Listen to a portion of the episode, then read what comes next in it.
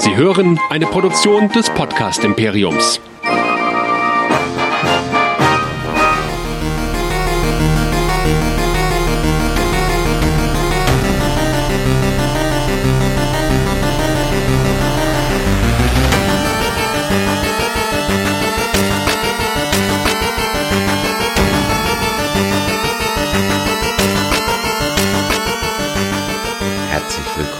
Dead Nerds Talking, der Walking Dead Show hier bei nerdizismus.de. Mein Name ist Chris und mit mir dabei wie immer Nerdizist Michael. Hallo. Hallihallo. Alle 14 Tage und heute für eine ganze Weile zum letzten Mal besprechen wir zwei Folgen The Walking Dead der neunten Staffel.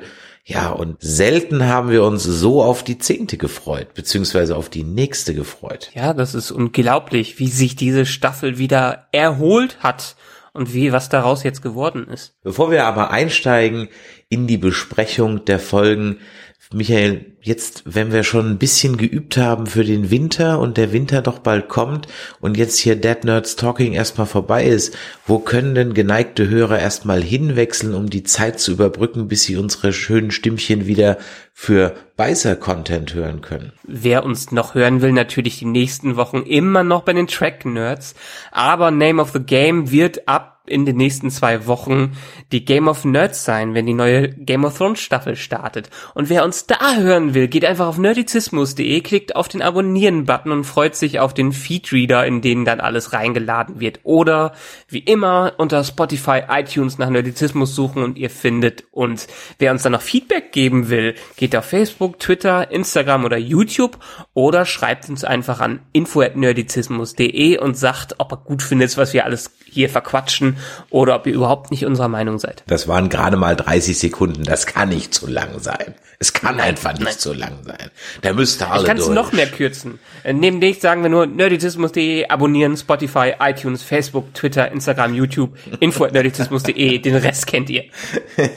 ja, jetzt hast du es wieder künstlich in die Länge gezogen, aber ich mache ja jetzt Sprungmarken. Ne? Wir haben ja uns drauf verständigt. Ich kann auch noch mal ausholen und dann wirklich die zwei Minuten nachholen, wo sich die Hörer ja immer so drüber gefreut haben. Na, wir machen das jetzt in Zukunft mit Sprungmarken und dann ist alles gut. Haben wir ja im letzten Cast auch schon gemacht. Ja, bevor wir in die Folgen einsteigen. Diesmal habe ich wieder eine Zusammenfassung vorbereitet. Im letzten Mal bin ich ja leider nicht dazu gekommen, weil es auch dann vier Folgen waren. Und ab und zu habe ich ja dann doch noch mal was zu arbeiten. Klingt komisch, ist aber so.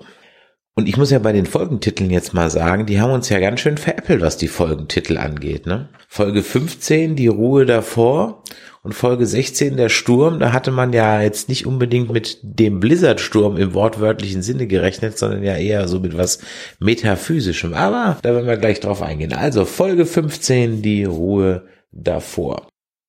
Wir sehen zwei No-Name aus Alexandria fröhlich auf dem Weg ins Kingdom zum Jahrmarkt. Wir sehen zwei tote No-Names nicht mehr auf dem Weg zum Jahrmarkt und eine Hand, welche die eine blonde Tote skalpiert. Intro. Ezekiel öffnet den Jahrmarkt und erinnert etwas noch sehr pathetisch an Rick, Carl und den guten Jesus. Der Jahrmarkt ist ein voller Erfolg und abends gibt's Popcorn und Kino für alle. In diesem Kino sehen sich die Häuptlinge aller Stämme aber vorher nochmal und sie unterzeichnen endlich die von Michonne aufgesetzte Charta. Eine Art NATO aus Oceanside. Willkommen zurück an dieser Stelle. Hilltop, Alexandria, Kingdom und sogar für die Saviors wäre Platz gewesen, aber die hat die Carol ja gegrillt. Hat alles in allem gerade mal sechs Jahre gedauert, sowas auf die Beine zu stellen, aber besser spät als nie. Und wenn man gleich dabei ist, Entscheidungen zu treffen, kann man auch gleich der guten Lydia Asyl gewähren. Es liegt Liebe in der Luft, aber Gott sei Dank spielt The Walking Dead hier an dieser Stelle nicht die Soap Story um den vermeintlich fremdgehenden Stupid Henry zu Ende, sondern lässt das Ganze irgendwie nach einer Minute schon wieder in Wohlgefallen auflösen. Es liegt aber auch Gefahr in der Luft, denn Alpha hat sich als Deborah eine der No-Names vom Intro auf dem Fest eingeschlichen mit einem Skalp auf dem Kopf. Ähm, Sie schaut sich um und unterhält sich sogar mit Ezekiel. Eine Begegnung, die im Comic allerdings einen recht anderen Ausgang hatte. Weiterhin getarnt kommt es zur finalen Konfrontation zwischen Lydia und Alpha, also ihrer Mutter, in welcher sich die Lydia endgültig von ihrer Mutter lossagt und sie daraufhin auch von ihr verstoßen wird. Auf einer Patrouille im Wald werden derweil Carol, Daryl, Michonne und Yumiko von den Whisperern in eine ziemlich fiese Falle gelockt und gefangen genommen. Die gute, naja, eigentlich die nicht gute Alpha schnappt sich den Daryl und zeigt ihm mal, worauf ihre Macht beruht. Als Demonstration derselbigen zeigt sie nämlich Daryl ihre ganz persönliche Beißerherde und die ist ziemlich, ziemlich groß. So groß, dass man davon ausgehen muss, dass wenn sie diese Beißerherde auf eine Gemeinde hetzt, die einfach gnadenlos überrannt wird. Alpha sagt Daryl, dass es auch ab sofort ein Whisperer-Gebiet gibt und eine Grenze und wo dieses Gebiet anfängt, das wird er dann schon sehen. Und jetzt ist es endlich soweit. The moment we've all been waiting for, ladies and gentlemen. We announced it several times. The Red Wedding of The Walking Dead ist dann endlich hier. Nicht ganz so drastisch wie in den Comics, aber nicht dünner schwerwiegend, sowohl für die Gruppe als auch für den Zuschauer und die Serie. Die Grenze ist nämlich vom gleichen Landschaftsbauer gestaltet, welcher auch schon in King's Landing für die Verschönerung des Palastes sorgt. Auch hier zieren jede Menge abgetrennte Köpfe die Grenzpfähle. Statt Ned Stark finden wir aber hier nur die zuckenden Schädel von drei Highwaymen, Rodney, Eddie aus Hilltop, Frankie, die gute Tammy Rose, Enid, Tara und ja, auch Henry hat's erwischt. Mach's gut, Stupid Kid. Vielleicht vermissen wir dich ja. Der einzige, der dieses Massaker überstanden hat, ist der gute Sedik. Doch anstatt dem Wunsch von Elfa zu entsprechen, nämlich die Botschaft und die Brutalität in die Welt zu tragen und damit allen Angst zu machen, hält er eine flammende Rede vor versammelter Mannschaft und ist nur noch entschlossener. Den Abschluss bildet für diese Folge eine absolute Neuheit in The Walking Dead. Winter is coming. Folge 16. The Storm, der Sturm. Der Winter ist da in der letzten Folge von The Walking Dead, die sich irgendwie für ein Trainingslager für die Nachtwache anfühlt, tauchen wir dann auch ins Serienfinale dieser neunten Staffel ein. Ein Blizzard setzt dem Kingdom doch ziemlich zu, so dass man beschließt, es fürs Erste aufzugeben. Die Leitungen sind alle geborsten, die Boiler sind hin, es macht keinen Sinn mehr zu bleiben.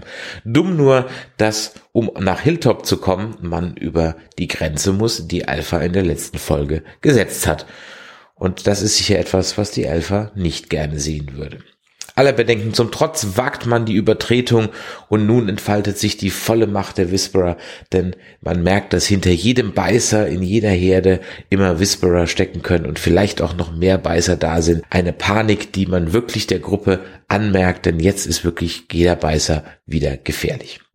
Die Reise bietet unsere Gruppe aber auch Gelegenheit zum Nachdenken für Selbstmordversuche oder Heldentaten. So rettet zum Beispiel Negan, der ebenfalls vor dem Wetter flieht, Judith das Leben und Carol bewahrt Lydia, die sich die Geschehnisse der letzten Folge doch sehr zu Herzen nimmt vor einem vielleicht etwas unüberlegten Selbstmord.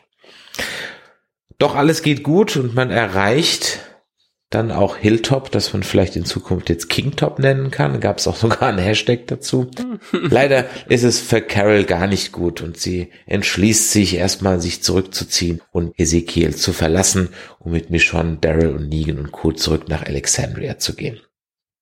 Dort angekommen bedankt sich Michonne wirklich ehrlich, so fand ich das, für die Rettung von Judith bei Negan und äh, seit langem scheint es so, als wäre auch Negan mal wirklich ehrlich in seinen Aussagen. Und gerade als der Zuschauer sich fragte, was machen eigentlich die Whisperer im Sturm, sind wir auch schon in deren Lager und wir sehen, wie sich Elfa darauf einstellt, noch härter zu werden, als es ohnehin schon ist, denn für die Zukunft will sie gerüstet sein.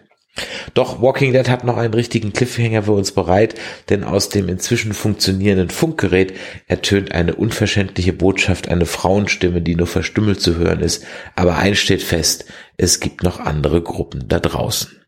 The End. Bum, bum, bum, bum.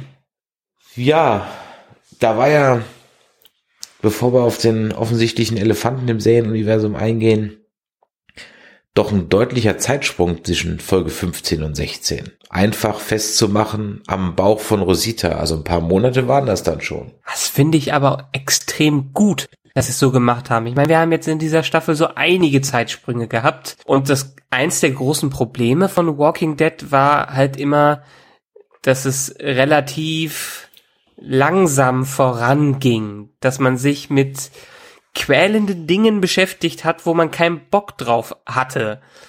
Und die sind dann so langsam gelaufen, wie die Walker eigentlich laufen sollten. Und das haben sie hiermit vermieden. Und dieser Zeitsprung fand ich mal eine ganz nette Taktik, um dieses Problem zu umgehen und vielleicht auch schneller in neue Situationen zu kommen.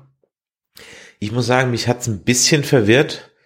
So, äh, ich fand deswegen die Folge 16, so gut ich die beiden Folgen grundsätzlich fand, die Folge 16 die schwächere von beiden, weil sie für mich ein ich sag mal, ein Übel wieder aufgegriffen hat, das wir schon früher mal hatten.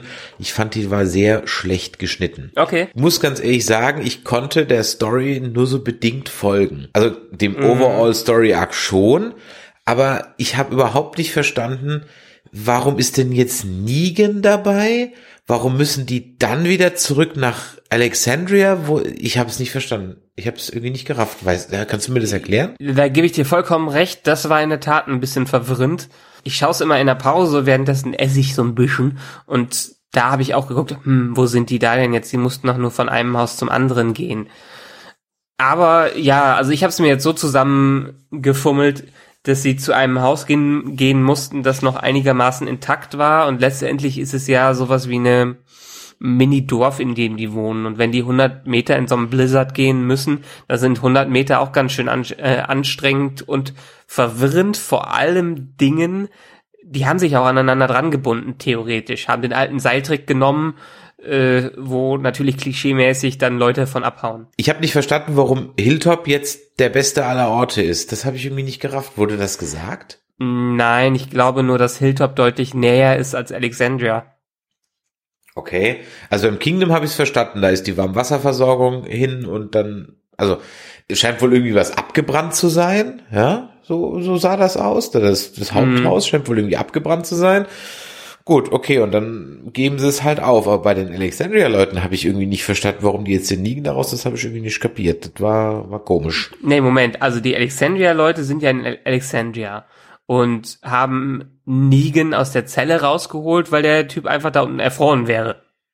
Also, der musste dann Okay, und dann sind die Haus. also, Ja. dann sind die also nicht irgendwie einen weiten Weg gelatscht irgendwo hin, sondern nur innerhalb von Alexandria. Ach so, das habe ich irgendwie nicht. Genau, genau. Ach so. Das, äh, deshalb, weil der Kamin verstopft war und dementsprechend Gasentwicklung stattgefunden hat. Ja, eben schon, aber ich habe mir gedacht, hä, und deswegen latscht der jetzt auch nach Hilltop? Das habe ich irgendwie. Ach so, okay. Alles Nee, klar. nee, die okay. sind nicht, die sind nicht nach Hilltop gegangen, die sind nur zu einem anderen Haus. Ah, Und wenn dieses okay. Haus jetzt am anderen Ende des Dorfes ist, das dann im Blizzard zu finden, ich meine, müsste trotzdem relativ einfach für die sein, weil die halt da seit Jahren wohnen. Trotzdem war ich noch nie in einem Blizzard und kann nicht behaupten, dass ich wüsste, wie schnell man da seine Orientierung verliert, wenn äh, so 150 Kilometer Wind und Eis einem pro Stunde entgegenkommen. Okay, dann habe ich das jetzt, das habe ich irgendwie nicht gerafft, weil ich dachte, die sind jetzt auch irgendwie auf dem Weg nach Hilltop. Und dann habe ich mich gefragt, warum? Weil in einem Haus. Okay, dann wäre das geklärt. Dann ist aber. Ich habe ganz andere Probleme mit der Episode, aber lass uns vielleicht erstmal über die erste sprechen. Ja, genau, ich wollte gerade sagen, lass uns doch mal über die Folge 15 reden, bevor wir Ja. dann äh, zum Abschluss kommen. Ja, Folge 15 fängt sehr, ja, sehr friedlich an, beziehungsweise ich dachte, mein erster Impuls war auch, nö, jetzt nicht schon wieder so zwei No-Names, für die ich dann mich irgendwie begeistern muss, wenn sie am Ende der Folge dann draufgehen, aber siehe da, sie sind sofort tot. ähm, das fand ich irgendwie so ganz, ganz nett so mit meinen Erwartungen gespielt. Ähm, ansonsten auch gut, fand ich gut gespielt mit dem Titel, weil ich hatte wirklich für diese Folge es noch nicht auf dem Schirm. Aufgrund Ja, des das- Titels. Ja, in der Tat, das war, ich meine, letztendlich viel Action ist da ja nicht passiert, wenn man so sieht, wenn man so sieht. Es ist ein bisschen, es haben Schocker stattgefunden und es ist eine gewisse Storyentwicklung, aber letztendlich war es ja die Ruhe vor dem Sturm. Also letzt, man hätte das jetzt mehr wörtlich nehmen müssen, aber kein Schwein hat das wörtlich genommen, weil sonst die Episodentitel auch eher kryptischer Natur sind. Ja.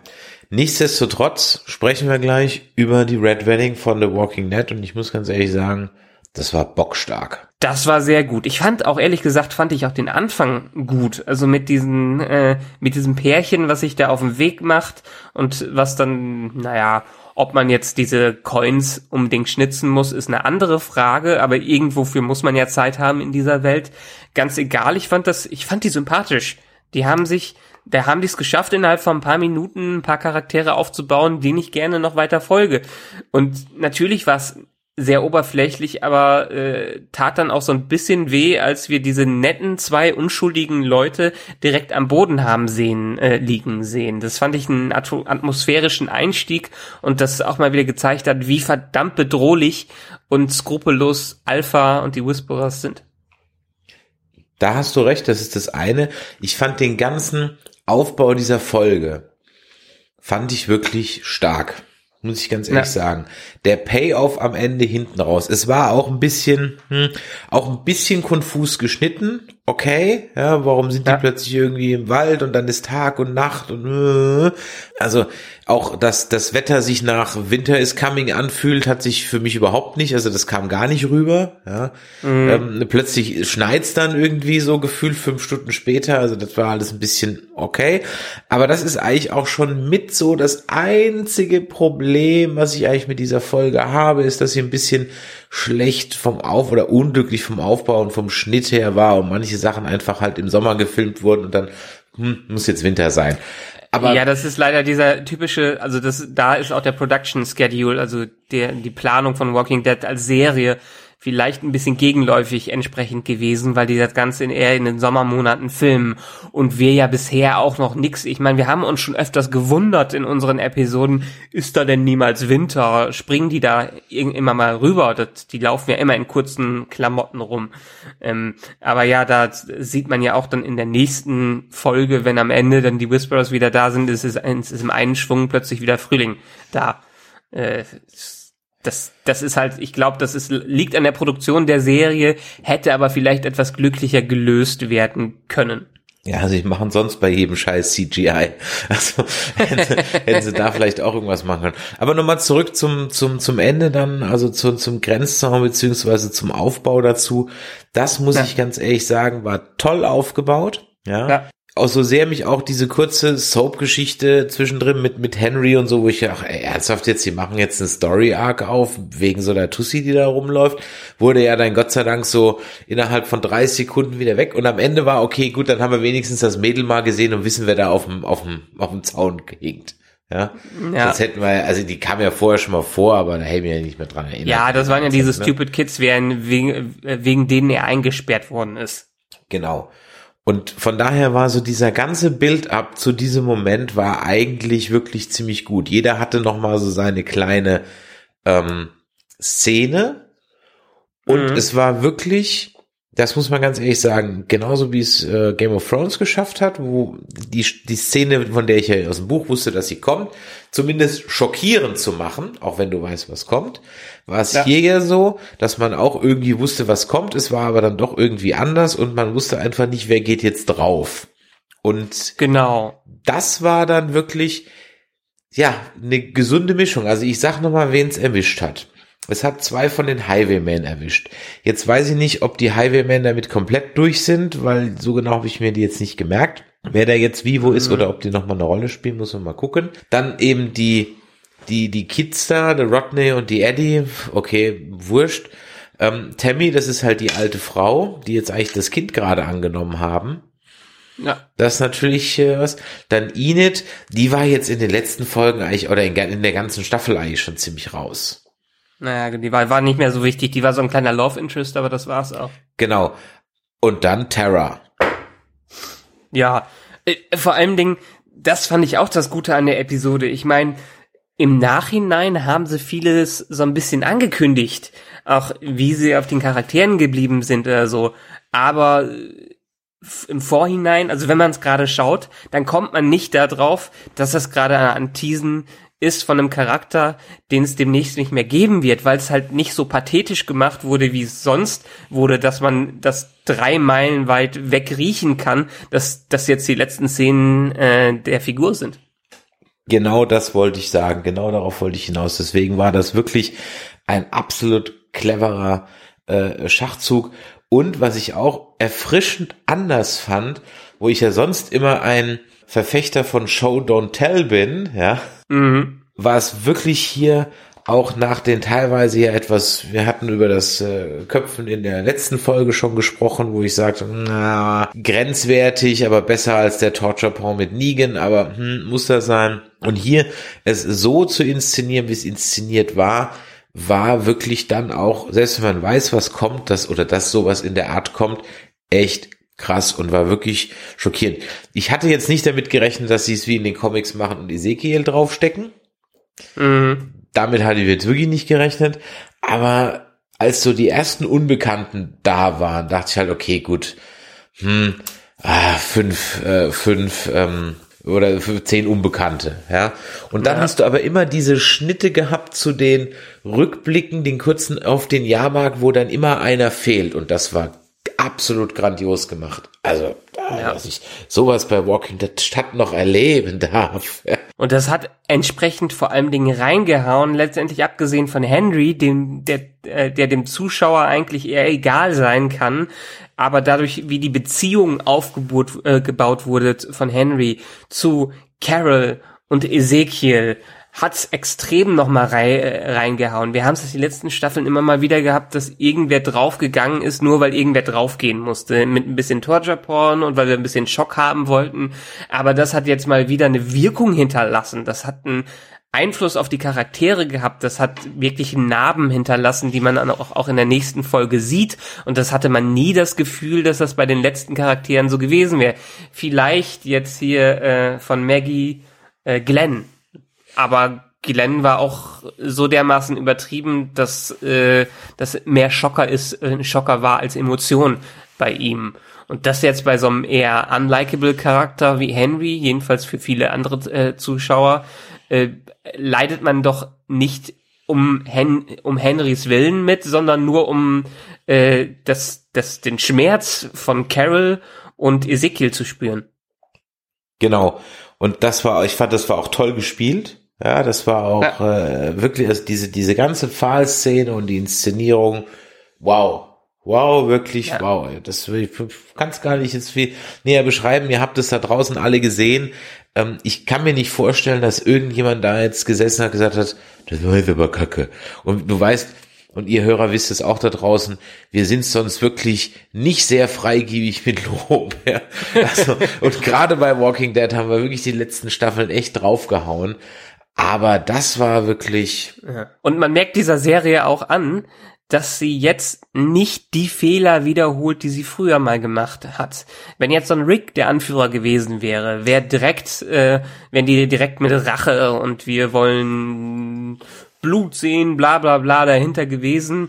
Äh, aber nein, ganz überraschend haben die sich daran gehalten, was äh, die Whisperers denen vorgeschrieben haben, weil es einfach so ein Schock war und weil es einfach die so tief getroffen haben äh, hat und die wahrscheinlich auch genug haben von Kriegen und von Konflikten durch die ganze Savior-Geschichte damals und äh, äh die Sache, wie die eigentlich, wie die Communities sich auseinandergelebt haben. Also es hier, es ist hier eine Entwicklung in den Gruppen und in den Charakteren, wie die sich verhalten drin. Und das hat man in den letzten Staffeln nie so gesehen wie jetzt. Eine Charakterentwicklung. Wow. Eine Frage habe ich aber dann doch noch. Sag mal, wo sind die ganzen Waffen hin? Habe ich irgendwas vergessen? Mm. Wieso haben die denn nur noch Speere und alles? Vielleicht nach den sechs, sieben Jahren war es alles nicht mehr brauchbar. Oder sie haben es nach dem Savior-Konflikt alle aufgegeben, da irgendwas mit Aber es wurde nicht gesagt, oder? Da ist jetzt mir nichts irgendwie es, entgangen. Nee, es wurde nicht explizit erwähnt. Sie muss, müssen ja ein Waffenreservoir gehabt haben, weil das ja auch von in dieser Folge um Michonne geplündert wurde, soweit ich das in Erinnerung habe. Ja, und ich meine, in der ja. letzten Einstellung von den Saviors hatten die doch eigentlich einen Arsch voll Waffen und Eugene weiß, wie man neue Munition herstellt. Also, mhm. also das ist mir dann so aufgefallen. Irgendwann habe ich gesagt, die, die haben überhaupt keine Waffen mehr, also nur noch Speere, Pfeil und Bogen. Ich meine, dass man, sag ich mal, primär bei Walkern, bei 0815 Walkern jetzt auf, auf ähm, Lanzen und Pfeil und Bogen setzt, kann ich ja verstehen. Mhm. Ist effizienter und äh, kannst den Pfeil wieder einsammeln, hast du mehr von. Aber äh, jetzt, wo man so eine Bedrohung hat, habe ich mir gedacht, so, okay, gibt's bloß noch den Colt von Judith oder so. Also ich erkläre es mir so ein bisschen, dass der große Konflikt vorbei war und es einfach nicht mehr nötig war, die ganzen Waffen aktuell ähm, äh, ja up-to-date zu halten. Deshalb, äh, letztendlich geht's ja dann nur noch um die Verteidigung gegenüber Walkern und Waffen machen Lärm und das wollen die ja vermeiden. Ja, ja, aus dem Grund kann ich das schon verstehen, aber jetzt wäre, glaube ich, wieder mal ein guter Zeitpunkt, die Verstecke mal rauszusuchen. Ja. Ich fand es ein bisschen schade, wirklich um die Highwaymen, weil, wie ich auch schon eben mit den Charakteren im Intro gesagt habe oder im, im Cold Opening, die Highwaymen waren sympathische Charaktere und nicht so Arschlöcher, wie wir sie sonst kennengelernt haben bei Walking Dead. Deshalb fand ich schade, dass die jetzt dabei draufgegangen sind. Verständlich, logisch in der Storyentwicklung, aber schade, dass solche potenziell interessanten Charaktere dann direkt draufgehen. Es gibt ja das Gerücht, dass jetzt dann The Rick doch wieder so sich öfters mal in der Zehner blicken lässt. Okay. Das fände ich ehrlich gesagt nicht schön. Also nichts gegen Das auch Grimes, aber man hat sich gerade freigeschwommen. Und jetzt sollen sie von mir aus ihre drei Filme machen Mhm. und von mir aus auch in den Filmen dann wieder auf die Gruppe zurückkommen. Aber bitte nicht in der Zehner-Staffel jetzt der, der Ritter in schimmernder Rüstung, Rick ist wieder da. Was okay wäre in so einem Rückblick, wenn die letzte Folge von Michonne dran steht. Also wir wissen ja, dass die Schauspielerin die Serie verlässt. Ob sie jetzt mit dem Tod verlässt oder nicht, ist jetzt die andere Frage, weil sie ist ein großer Hauptcharakter und ich kenn, kann mir vorstellen, dass da wieder ein Drama draus gemacht wird, was ja auch völlig okay ist und vielleicht in der Rückblende ist Rick dann noch wieder dabei. Ja gut, okay, ich rede jetzt nicht von Rückblenden, ich rede jetzt von wirklich aktiv wieder eingreifen. Oder ja, was ich mir vorstellen könnte, ähm, was ja dieses Radio-Ding am Ende anteasert, wo wir auch schon drüber gesprochen haben, ich glaube sogar in der letzten Staffel, dass irgendwann ja mal dieses Thema Commonwealth mit reinkommt und das wahrscheinlich das Commonwealth sein könnte und man sich auch vorstellen könnte, dass Rick da irgendwie in der Ecke verblieben ist und mein Tipp ist immer noch, dass er sich jetzt in England befindet. Ja, da ist aber Brexit, da kommt er nicht mehr raus. Das war ja in der Welt, äh, war es ja alles noch in Ordnung, da war England ja noch in äh, Europa drin. Die kommen auch bei einer Zombie-Apokalypse. Wahrscheinlich kommt die Zombie-Apokalypse aus England. Ja. Ja, dann müssen die, kommen die alle durch den Franzosentunnel durch. We are all doomed. Ja, also wie Und das gesagt, wäre doch mal eine geile Episode, in diesem langen Tunnel sich da durchzukämpfen, um aufs Festland zu kommen. Und der ist voll mit Walkern. Walking Dead hätte aber früher eine ganze Staffel draus gemacht, was dann wieder etwas langweilig geworden wäre. Vielleicht. Kann man aber auch ich fänd's auch nicht gut, wenn sie Rick da wiederholen. Ich meine, die Serie hat ihn jetzt überlebt und der soll jetzt sein eigenes Ding in den TV-Filmen machen, was auch völlig in Ordnung ist. Aber gerade der Wegfall von diesen großen Charakteren hat für eine neue Dynamik in dieser Serie ge äh, gesorgt und diese Dynamik möchte ich gerne beibehalten. Absolut, es macht wirklich Spaß. Und es gab noch, ich habe vorhin gesagt bei meiner Zusammenfassung, es gab einen Hashtag Kingtop, ne? Statt Hilltop. Und es gab einen zweiten Hashtag, der getrendet hat. Es, es, es trenden wieder Hashtags bei Twitter, wenn Walking Dead läuft. Also Walking Dead related Hashtags. Das war Ja. ewig nicht mehr. Von Discovery, Das by the way, tre- trendet nie irgendwas. Trotzdem ist Discovery, was ich letztens noch gesehen habe, irgendwelche unabhängigen Institute versuchen ja Quoten rauszubringen, wie wie sehr Streamingdienste oder welche Serien auf Streamingdiensten großen Einfluss haben. Und Discovery ist neben Sabrina, glaube ich, eine der großen Serien im Streaming, die die abgehen bei den Zuschauern. Vielleicht nicht so im Bass, vielleicht nicht im Social Media Bass, aber generell in den Zuschauerzahlen, die extern gemessen wurden. Ja gut, das, das kann ja auch sein. Hier ist Ja. aber jetzt Dead Nerds Talking. Also das Hashtag war Free Negan. Free Negan, ja, sehr gut. Übrigens, ähm, auch wenn es viel Bass gab, ich meine, das ist vielleicht gut für die nächste Staffel. Letztendlich war es aber schade zu hören, dass The Storm als Finale jetzt das niedrigste, die niedrigsten Zuschauerzahlen eines Walking Dead Finales ever hatte. Ehrlich? Dabei sind doch die, die Quoten gerade wieder angestiegen für die Staffel. Ja, ja, ja. Die sind wohl mittlerweile besser geworden in den ganzen DVR-Geschichten, also bei allen Leuten, die sich das aufnehmen oder irgendwo anders streamen. Aber bei den Live-Zahlen äh, sinken die immer weiter und da hat das Finale leider nicht gut abgeschnitten. Ah, gut, vielleicht wird ja dann The Walking Dead mal komplett ins Streaming landen. Ja. Und kauft's Netflix. Die brauchen sowieso bald Content, wenn Disney alles abzieht. Ja, ich glaube, AMC hat noch viel vor mit dem Franchise und letztendlich sind es immer noch viele Zuschauer. Zwar nicht diese 17 Millionen in den USA, die sie mal hatten, sind glaube ich nur noch 5 Millionen, aber im Vergleich ist das für so eine Serie immer noch, für so eine Genre-Serie sind das sehr gute Zahlen. Franchise ausquetschen, Fear the Walking Dead, haben die sich vielleicht gemeldet per Funk? Das Crossover nee, steht ja auch noch ein bisschen an, oder? Hm, machen die ein richtiges Crossover? Haben die eins vor? Oder geht das nur über die Charakter, die halt von einer Serie zur anderen rüber gewechselt haben? Ich, ich, ich komme nur darauf, ich, ich komme nur darauf. The Walking Dead aufgehört. Ja, ich ich komme nur darauf, weil bei Fear the Walking Dead die sich gerne auch per Funk unterhalten, deswegen. Also das war da sind mhm. ja auch viele Mädels unterwegs und es war ja eindeutig eine Frauenstimme. Hätte ja auch Maggie sein können. Na, ich glaube, die sind aber am ganz anderen Ende des Landes. Ja, ich glaube, das haben wir, haben wir schon mal drüber gesprochen. Ne? Die sind doch irgendwo Kalifornien, ja. Texas oder so ein Kram unterwegs, ja. wo wir ja eigentlich gar nicht genau wissen, wo wir unterwegs sind. Ja, Maggie mhm. könnte es noch sein, JDs könnte es noch sein. Ich ehrlich gesagt tippe aber auch aufs Commonwealth. Genau. Maggie eher nicht, weil in irgendeinem Nebensatz hat man gehört, dass die jedenfalls keinen Briefverkehr mehr, mehr mit der haben. Ja, sie antwortet nicht, ne? Sie schicken ihr Briefe, aber sie antwortet nicht. Ich meine, gut, wenn jetzt in dem genau. Brief drin steht, dass alle tot sind, antwortet sie ja vielleicht trotzdem mal. Aber vielleicht kommt Maggie ja auch in den TV-Filmen vor. Ich weiß gar Wer nicht, weiß. wie da die vertragliche Situation bei denen ist. Man blickt da ja gar nicht mehr so durch. Ne? Ja, ich dachte eigentlich, sie wird noch ein bisschen öfters auftauchen im, beim Ende der Staffel, aber die ist im Prinzip noch schneller und äh, unbedeutender als Rick aus der Serie verschwunden. Dafür, dass sie ja eigentlich immer ein tragender Charakter war, hast du recht. Aber man muss auch jetzt mal ganz ehrlich sagen, man hat es jetzt halt auch nicht so vermisst, weil man sich ja. an vielen Charakteren einfach auch satt gesehen hat. Die waren irgendwie genau. auserzählt, da ist nichts mehr passiert. Okay, dann gab's dann am Ende noch so die Evil Maggie, die jetzt da irgendwie durchgreift, die ich ihr eigentlich nie so ganz abgekauft habe, dass sie jetzt da plötzlich mhm. den, den, den äh, Joffrey da hängt oder Jeffrey hängt oder wie er hieß, ähm, äh, Gregory hängt und, und so ein Kram. Also das war alles irgendwie so, hm. Und äh, ja, und auch der Grimes hat sich ja auch nicht dramatisch entwickelt irgendwie. Das war alles irgendwie nee. so festgefahren. Von daher war das gut, dass die jetzt mal so alle da, dass man mal kräftig durchgelüftet hat. Ja, vor allem Dingen, weil die ganzen, äh, die ganzen Geschehnisse, die in den Comics mit den Charakteren passiert sind, wurde ja auf, wurde ja auf andere abgewälzt. Da hat der nicht seinen Arm verloren und da hat er nicht seine Hand verloren und äh, nicht sein Auge und was da alles war. Das ist ja allen anderen passiert, aber nur nicht dem Hauptcharakter. Ja, auch was Karl passiert ist, ist dann alles Henry passiert und so weiter. Ja, da ja. gab es ja einige, einige Dinge, die so ein bisschen anders waren.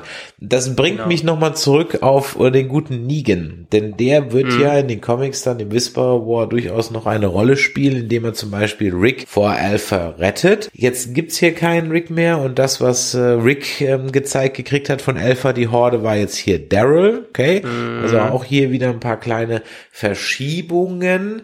Könnte ich mir aber vorstellen, dass Michonne die Rolle von Rick dann einnimmt. Das wäre genau der Punkt, auf den ich hinaus wollte. Ich glaube nämlich, dass Michonne das machen könnte. Dafür müsste sie ihn aber dann jetzt auch bald mal begnadigen. Meinst du, sie steckt den nochmal in den Bauch? Hat es gereicht, einmal Hund und Judith zu retten? Naja, das ist die große Tat, die er eigentlich durchführen musste. Letztendlich wollte sie ja vorher noch nicht mal mit ihm sprechen. Und jetzt hat sie quasi, hat er quasi ihre Tochter gerettet. Und das war die große Aktion, äh, die eigentlich so ein bisschen den Versöhnungsprozess erst recht einleiten kann. Und da wir jetzt schon einige Zeitsprünge gehabt haben, könnte ich mir gut vorstellen, dass zu Beginn der nächsten Staffel wieder ein Zeitsprung stattfindet, äh, ein Zeitsprung stattfindet. Wie viele Jahre denn diesmal oder Monate? Vielleicht, dass Rosita ihr Kind hat? Nicht viel. Ich meine, äh, den kleinen Zeitsprung haben wir ja dadurch erlebt, dass jetzt wieder Frühling ist. Äh, vielleicht noch ein paar Tage weiter oder vielleicht in der Zeit, wo Alpha sich durchpeitschen lässt. ja, genau verbunden mit der Frage, ob Beta noch mal seine Maske irgendwann abnimmt. ja, aber letztendlich eine sehr gute Episode, die viel offen gelassen hat, die letztendlich dem Schema von Serien wie Game of Thrones gefolgt ist. Ich glaube, Walking Dead hatte das eher früher. Die sind, haben ja eigentlich nicht immer so diese krassen Cliffhanger gemacht, sondern die haben sich dann eine Episode Zeit gelassen, um wenigstens die Nachwehen eines großen Ereignisses zu beleuchten. Und das haben sie jetzt wieder gemacht, was ich gut finde, beziehungsweise sie sind noch mehr davon weggegangen. Man hat nicht direkt den Anschluss davon, wie es in der äh, äh, Savior-Geschichte war, sondern man nimmt sich Zeit. Und Jetzt gehen sie quasi mehr die Game of Thrones Route. diese, glaube ich, früher auch schon eher gemacht haben. Also wir haben letztendlich diese große, dieses große Finale, den großen Clash, den es in der Folge vor der letzten Folge gibt und dann am Ende in der letzten Folge gibt's die Nachwehen davon und wir erfahren, wie dieses Ding, was da passiert ist, die ganzen Bewohner, die Charaktere beeinflusst hat.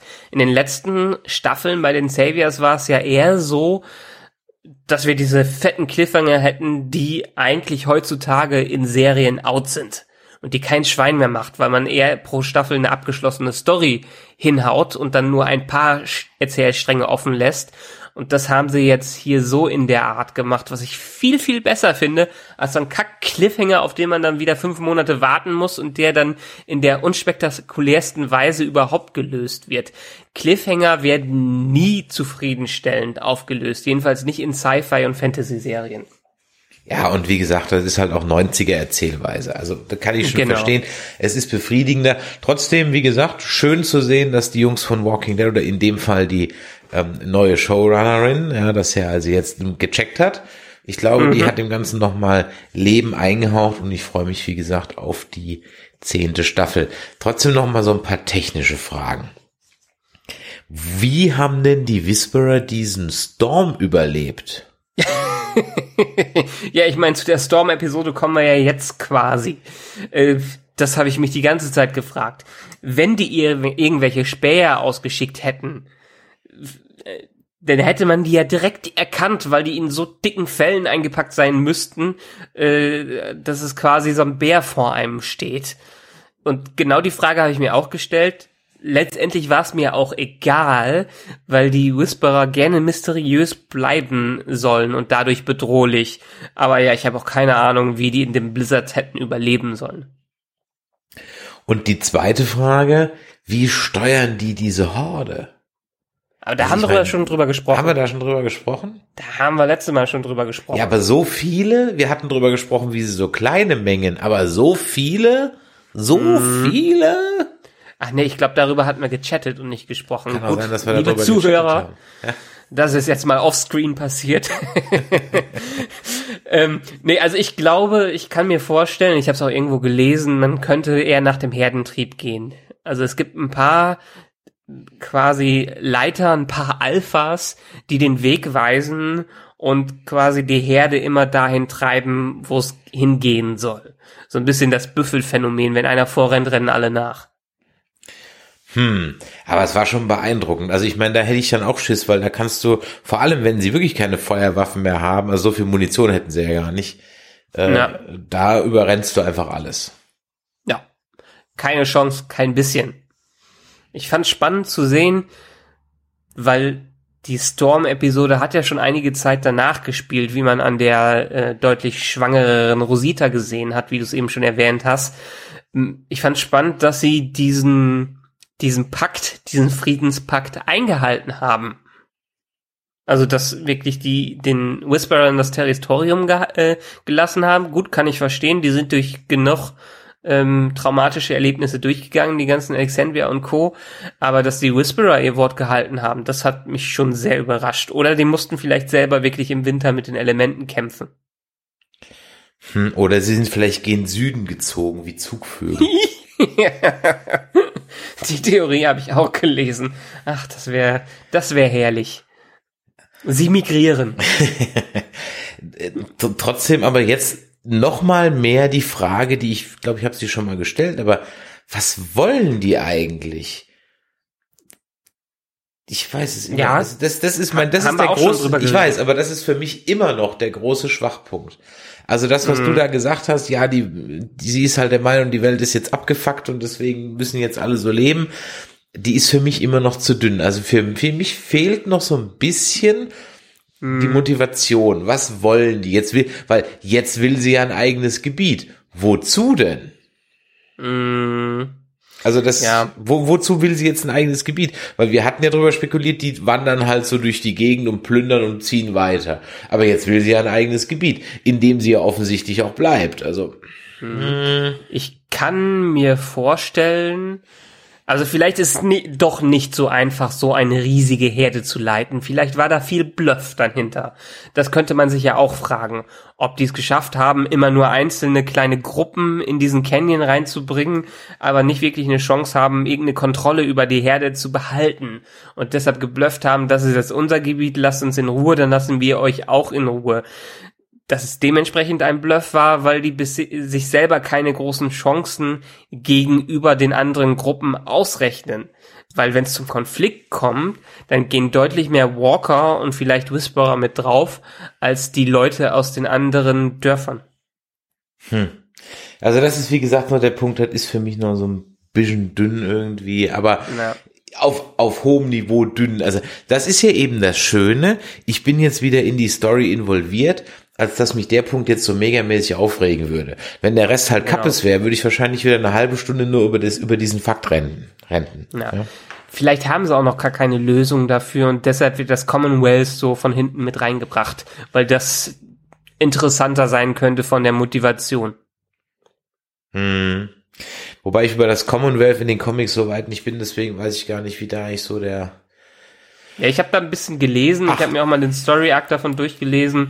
Er ist schon ganz interessant. Es sind, glaube ich, ähm, mehr als 50.000 Leute in mehreren Städten, die quasi eine große Community gebildet haben und ähm, in Kasten leben. Also letztendlich haben die so ein bisschen äh, ihren eigenen kleinen Staat aufgebaut und haben dann die entsprechenden Hierarchien, dass die Reichen immer reicher werden und die Armen wirklich nur irgendwelche Diener sind. Äh, für Rick soll es wohl erst ganz gut aussehen, aber dann blickt er so langsam hinter die Kulissen und sieht, äh, dass doch da wieder mal ihre Anführer ihre Machtpositionen äh, missbrauchen. Hm, okay. Und die haben aber noch ein bisschen mehr Technik. Ja, ein bisschen mehr Technik, muss ich dir vorstellen. Bei 50.000 Leuten sind ein paar mehr Wissenschaftler dazwischen, die vielleicht auch nicht nur wissen, wie man Kugeln macht, sondern wie man sogar einen Helikopter äh, technisch erhalten kann. Ach, wäre das schön, wenn ich meine Helikopter endlich mal sehen würde. und, es Na gut, komm. und ihn dann vielleicht auch einer wahrnimmt und dann mal sagt, hey, was ist das denn, ein Helikopter? Wow, ja. Ja, Commonwealth ist noch eine ganz andere Geschichte. Lass uns vielleicht dann trotzdem noch mal zu dieser Episode zurück, ja. weil ähm, ich habe es schon in unserem Gespräch vorher angedeutet. Diese Episode hat mir noch besser gefallen als das Vorfinale, als der große Clash, als das Red Wedding. Weil vielleicht, also die Qualität war vielleicht nicht ganz so gut vom Skript her und von der Ausführung, aber letztendlich hatte das eine komplett andere Atmosphäre und wir haben Walking Dead ja bisher noch nicht im Winter richtig erlebt. In den Comics ist es mal vorgekommen, auch ganz am Anfang, dass die mit den Elementen kämpfen mussten, aber das ist hier jetzt mal ein neues Setting. Es wirkte frisch. Es waren andere Gefahren da, die wir noch nicht kannten. Es hat wieder so diesen Abenteuergeist von Walking Dead hervorgerufen, den ich unglaublich gut finde und mit dem sie noch mehr experimentieren können. Ich fand ganz toll, dass auch natürlich jetzt bedingt durch den Nebel, mhm. dass man halt jetzt nicht mehr wirklich, die in dem Moment einfach nicht wussten, Whisper oder Walker. Oder beides. Genau. Und davon dieses Horrorelement. Genau, richtig. Und ohne den billigen Hammerfilm Friedhof wie beim Jesus Tod. nee, aber da haben sie ja schon angefangen, so ein bisschen diese alten Horrorelemente wieder mit reinzubringen. Und dieses typische äh, The Mist im Winter oder was ähnliches dazu haben, das fand ich schon super und hat deutlich zu der Atmosphäre einer, ja, einer Grusel, einer Horrorshow zugetragen, die es ja eigentlich auch ursprünglich mal war. Wenn ein tiefgefrorener Walker wieder auftaucht, ja. läuft er dann wieder rum oder ist er dann tot? Also endgültig. Ich glaube, die tauen auf und laufen rum. Ja, also ich meine, wissenschaftlich braucht man das eh nicht alles hinterfragen, weil letztendlich müssen ja die Gehirne so zerstört werden durch die Eiskristalle, dass da auch nichts mehr geht aber lassen wir jetzt mal so. Viel interessanter war daher trotzdem die Fan-Diskussion, wo sich viele darüber aufgeregt haben, dass die Walker, die im Schnee waren, nicht erfroren waren und sich bewegen konnten. Aber da gibt es eine ganz einfache wissenschaftliche Erklärung für. Na, jetzt bin ich aber gespannt. Erzähl sie uns, erzähl sie uns. Ja, das ist das gleiche Prinzip, warum man Iglos aufbauen kann und Iglos drinnen warm sind. Schnee ist unglaublich gut isolierend. Alles, was unter Schnee ist, deshalb, das tut auch dem Boden in so arktischen Gebieten sehr gut. Der friert dann nicht ganz durch, also nicht so in, ich meine, Permafrost ist was ganz anderes, aber im Winter äh, schützt der Schnee quasi den Boden ein bisschen und hält die Wärme da drin, weil Schnee ein unglaublich gut isolierendes Material ist, im Gegensatz zu Eis, was ja alles durchfriert, aber Schnee isoliert und dementsprechend konnten sich in so einem Pulverschnee die Dinger noch frisch halten und noch ein bisschen bewegen, während die in einem Eissee gefroren sind. Oder an der frischen Luft. Okay, ja, wenn du das sagst, ist das, ich meine, das Schnee isoliert, klar, das ist mir auch bewusst. Ich kann's echt, aber auch das ist auch so ein Punkt, da habe ich mir, ich habe mich eher gefragt, wo kommen die jetzt auf einmal her? Also haben die die da platziert? Also sind die absichtlich da platziert worden? Das hatte ich mich so mhm. gefragt. Ob die da platziert worden sind, um so den Weg zu versperren. Weil die halt Kann auch alle so, äh, ja. so dann waren, auch so, so dann auf Kommando irgendwie rauskamen. Aber das war in dem Sinne war das alles Ordnung. Oder vielleicht halten die Walker ja auch Winterschlaf in so einem Schnee. vielleicht auch das, ja. Wer weiß es schon. Und äh, wir wollen es auch gar nicht so genau wissen. Aber es gab mal wieder eine neue Tötungsmethode. Eiszapfen hatten wir jetzt auch noch nicht. Mhm.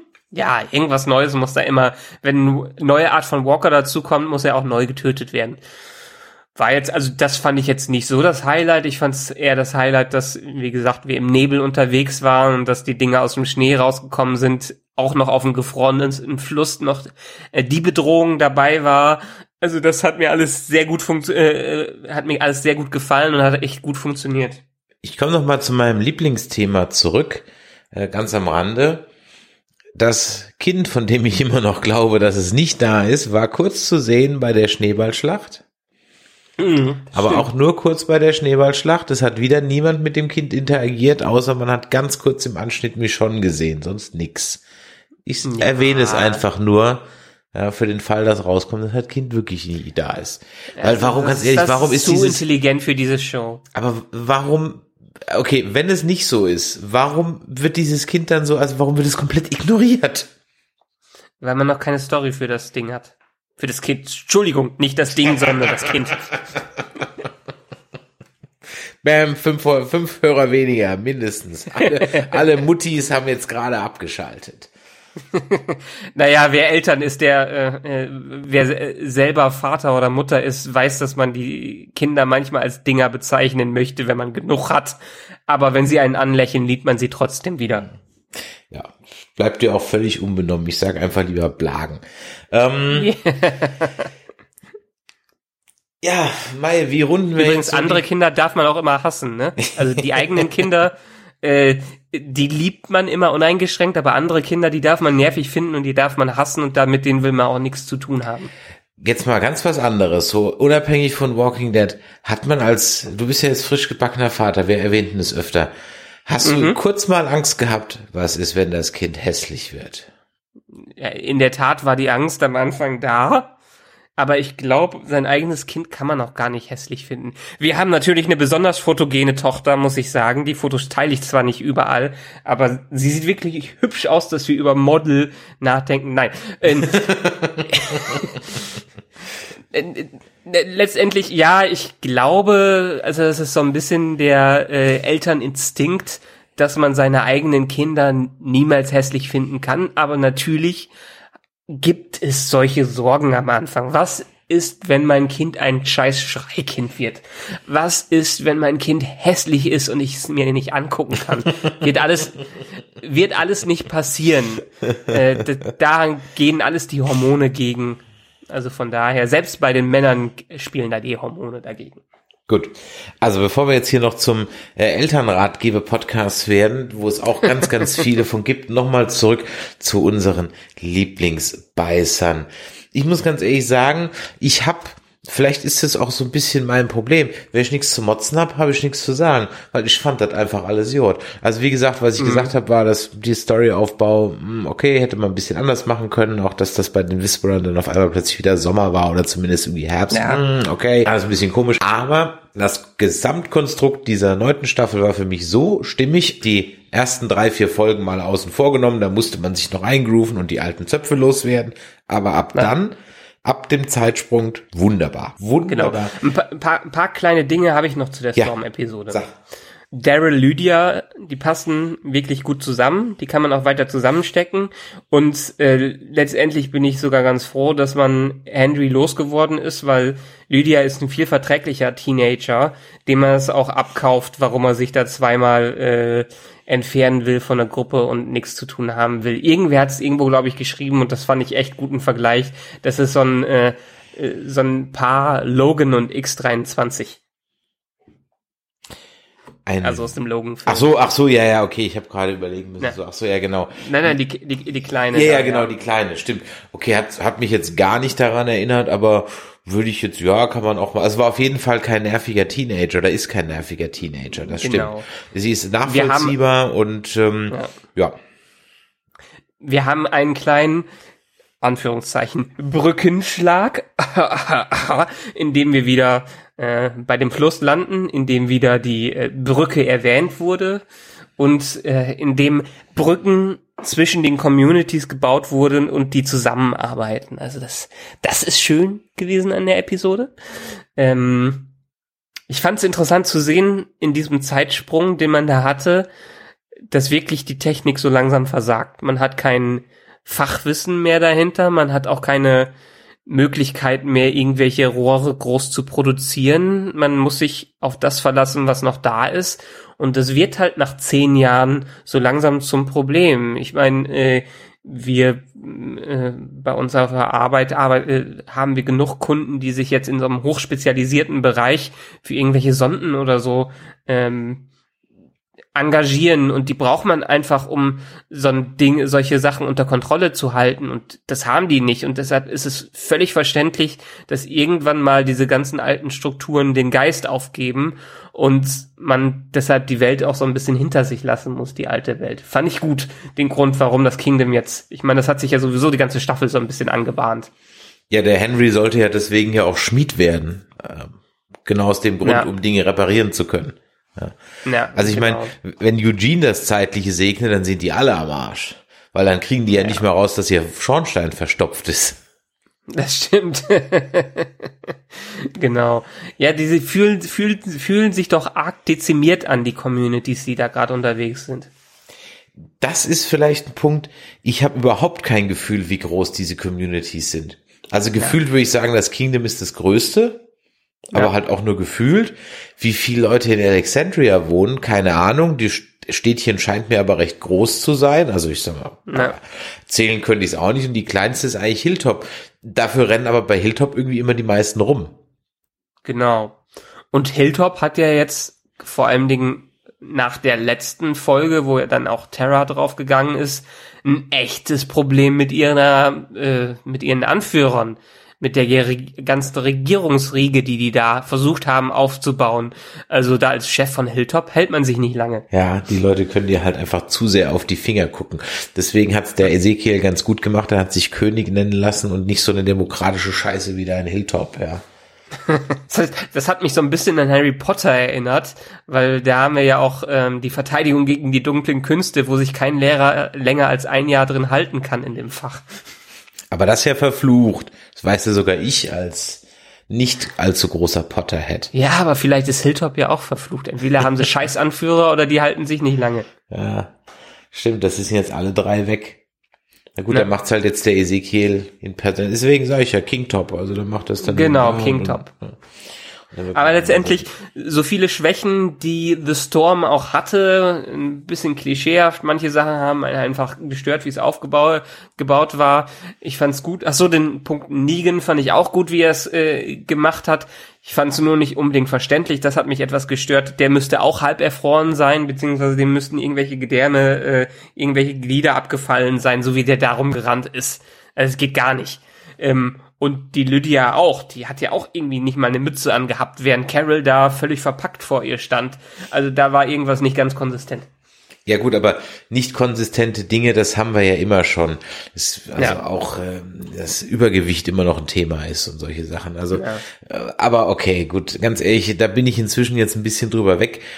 Ich hoffe, dass ich nie wieder an den Punkt komme, wo das ein großes Thema wird.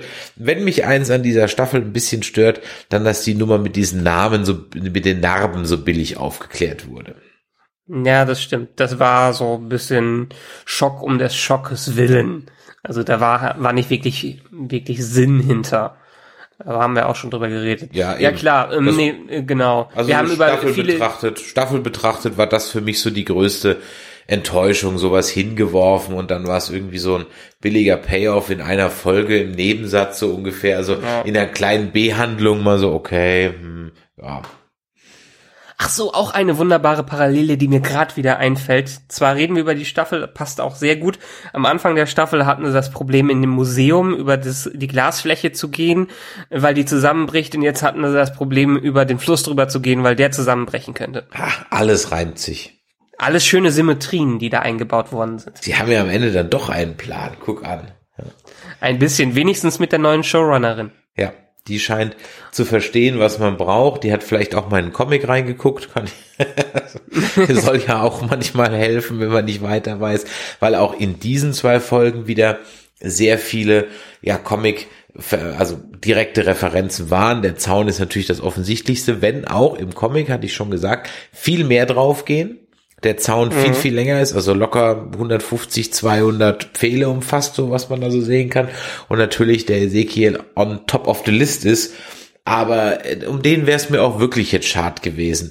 Und es wäre auch so ohne Not gewesen, weil das ist noch einer der Sympathieträger von den wenigen, die noch übrig sind. Die anderen müssen sich ja erst aufbauen. Aber das Ja. ist wenigstens einer. Und man hat ehrlich gesagt auch noch zu wenig von Ezekiel gesehen, als dass das zu, dass das sehr hätte einen hart treffen können. Er wurde zwar immer als wichtige Figur aufgebaut, aber letztendlich hat er nur in dieser Staffel ein paar Momente gehabt, wo er wirklich als Charakter unterfüttert wurde. Aber dafür hat er Charisma. Genau, genau. Das hilft definitiv.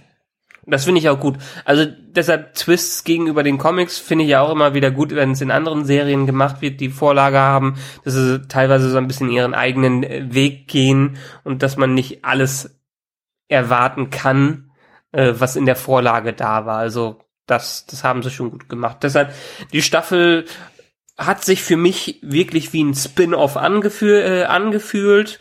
Äh, alte Charaktere wurden rausgeschmissen, neue Geschichten wurden gestartet. Wir haben fast neue Cast, die so ein bisschen aus auch Nebencharakteren der letzten Staffel bestanden. Ein paar alte Hauptcharaktere sind dabei, wie man es auch so aus Spin-offs kennt. Und letztendlich macht das Spin-off wieder vieles besser, was vielleicht in der alten Serie nicht mehr so gut gelaufen ist. Also da hätte man auch dem Ganzen äh, einen Titel geben können, The Walking Dead, The Years After. Aftermath oder sowas, ja.